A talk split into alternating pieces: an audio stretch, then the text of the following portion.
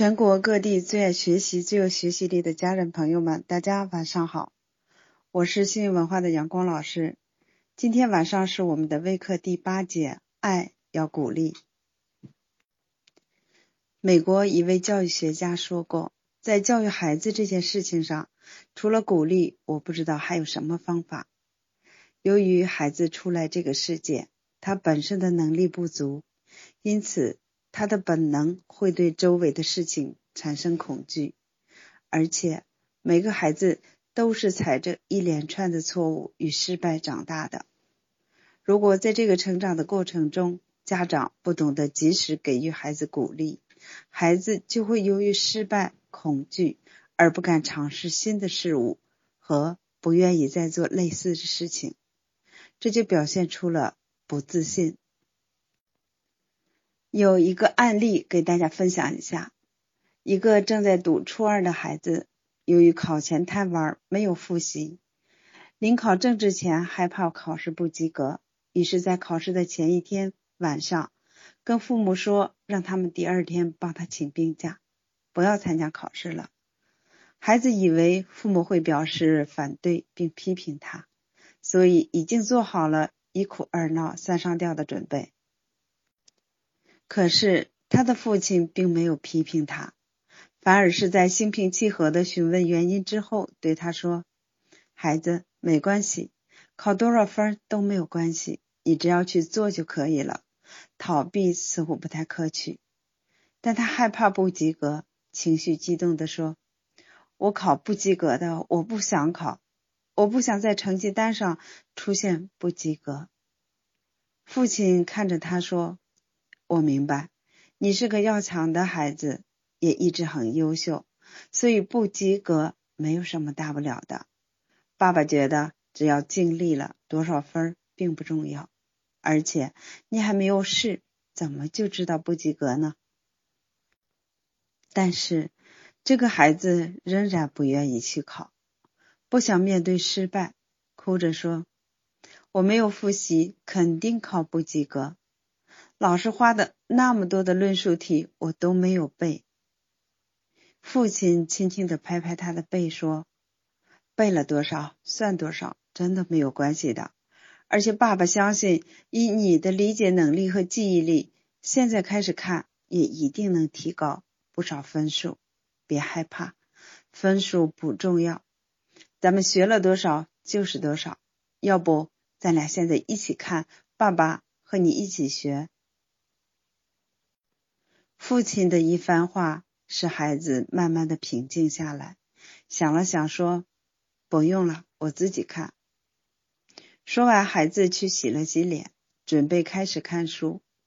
当他回到房间的时候，桌子上放了一张纸条：“孩子，静下心，放轻松，集中注意力，把书看一遍会有帮助。爸爸相信你能行。”他看到父亲给他写的这张纸条，顿时感觉全身充满了力量，然后开始按照父亲说的方法，用一晚上的时间把政治书从头到尾看了一遍。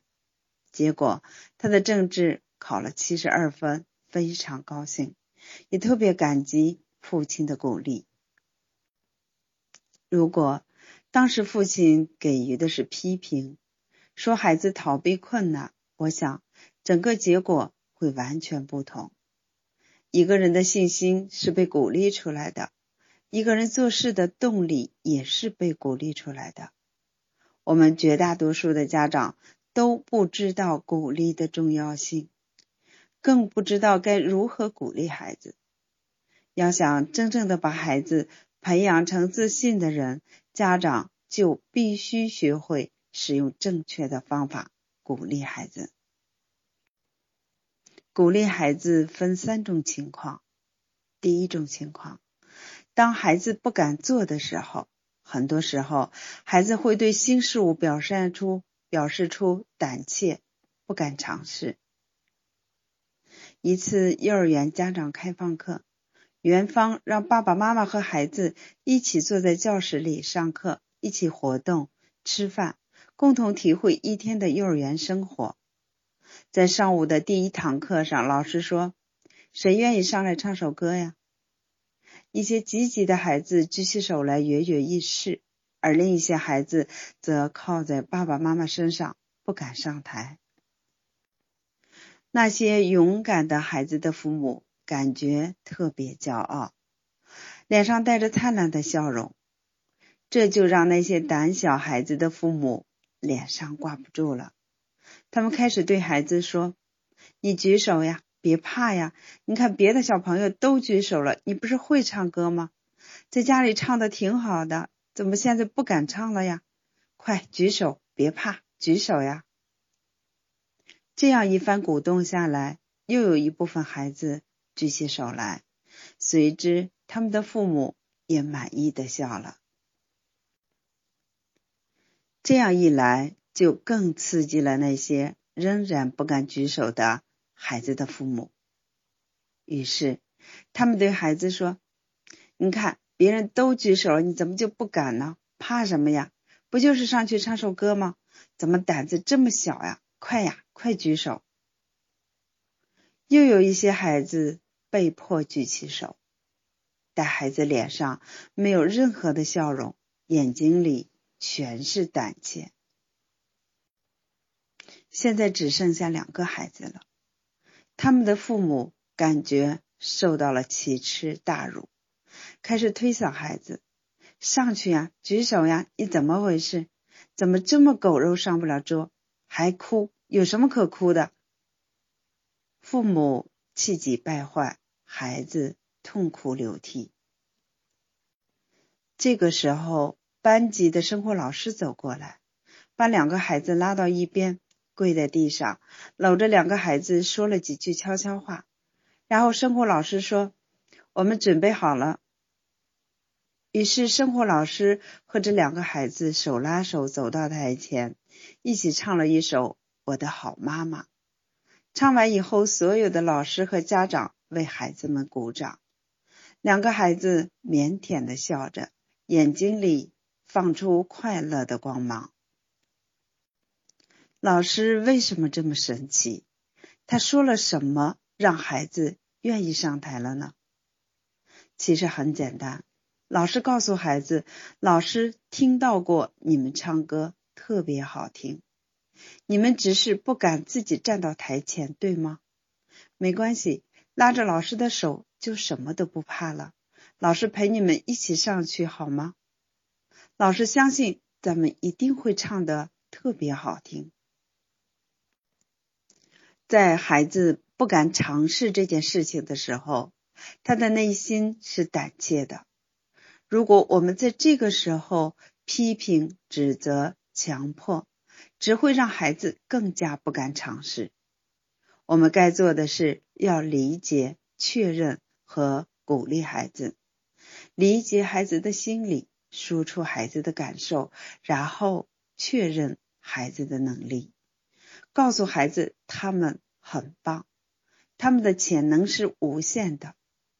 事实上，人的潜能确实是无限的，只要经过适当的开发。任何事情都可以学会。最后，鼓励孩子，通过家长的鼓励，家长表达对孩子能力的信任，对孩子人格的信任。这种被人信任的信息，对孩子是一种极大的向上的推动力，会使孩子拥有克服困难、勇往直前的力量。第二种情况是，当孩子做错了、失败的时候，这种时候是孩子最需要我们鼓励的时候。可是，家长在这却在这种情况下做的最不好。中国有句老话叫做“有再一再二，没有再三再四”。我们可以接受孩子犯错、失败，但不能接受孩子多次犯错和失败。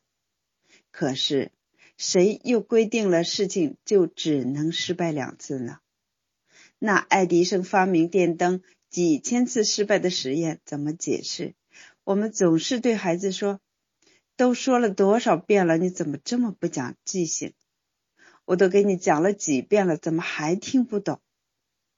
有这样家长的孩子真的是很可怜。在孩子的世界里，我们所面临的困难和压力要远远超过我们成年人。首先，他们的能力不足，学习和理解力要低于我们；其次，他们被放在一个统一的标准里衡量，非常的不公平。第三，如果达不到要求，还要被批评指责，甚至是打骂。假如我们把一个班级的家长全部集中在一个班，让他们学习与他们年龄相适应的课程，比如德语、高等数学，让他们像孩子一样每天学习全新的知识，对他们的要求和对待他们孩子的要求完全相同。给他们的生存环境和学习环境也与孩子相同。我相信，要不了一个月，一半的家长都会辍学的。作为家长，我们要牢记，孩子是成长中的人，他们的能力还在发展中，绝不能用成年人的标准来要求他们。当孩子失败的时候，千万不要再对他们进行责难。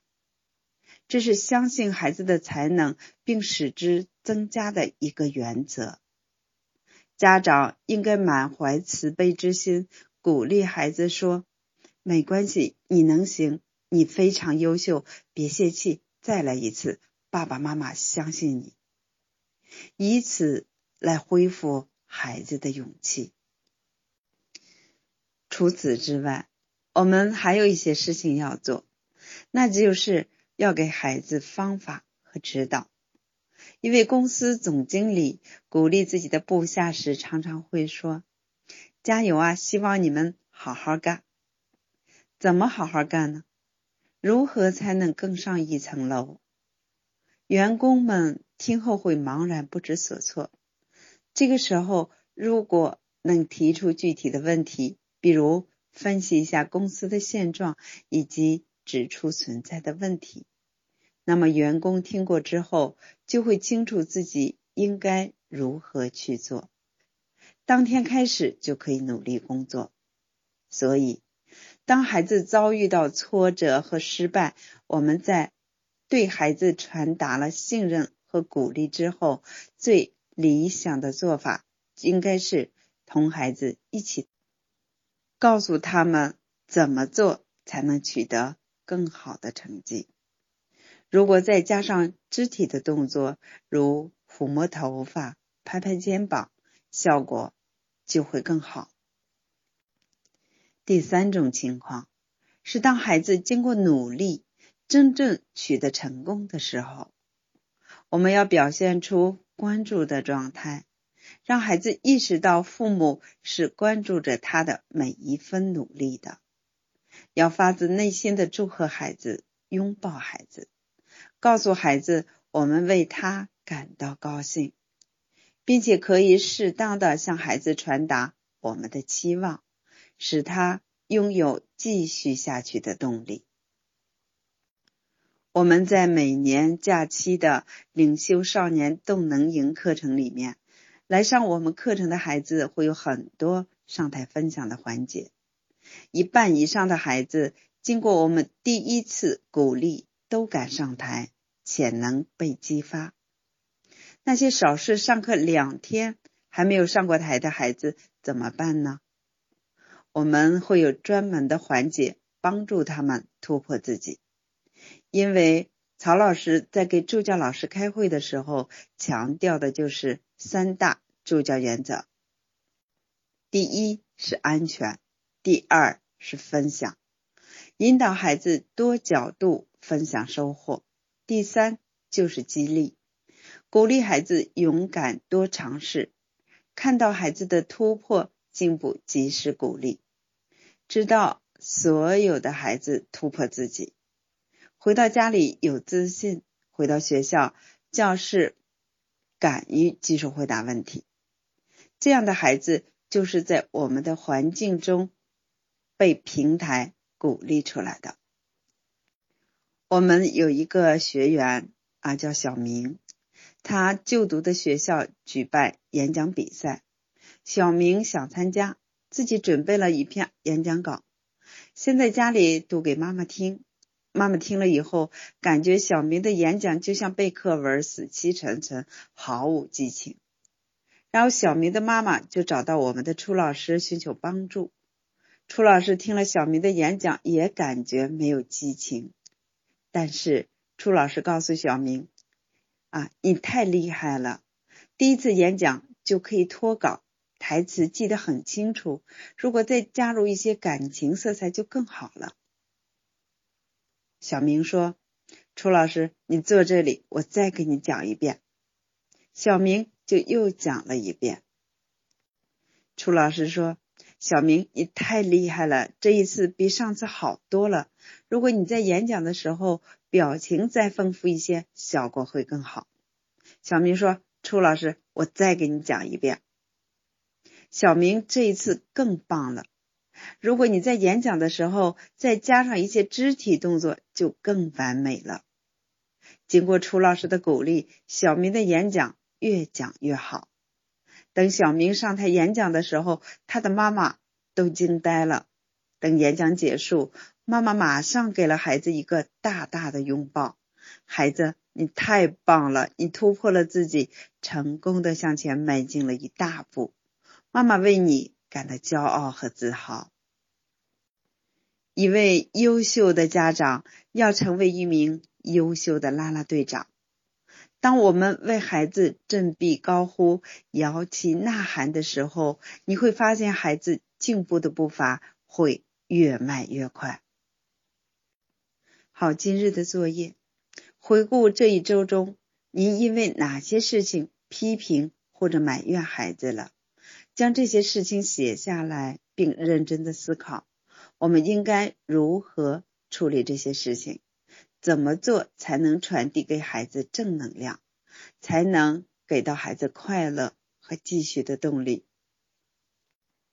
好，今晚的微课就到这里，明天晚上八点我们再见。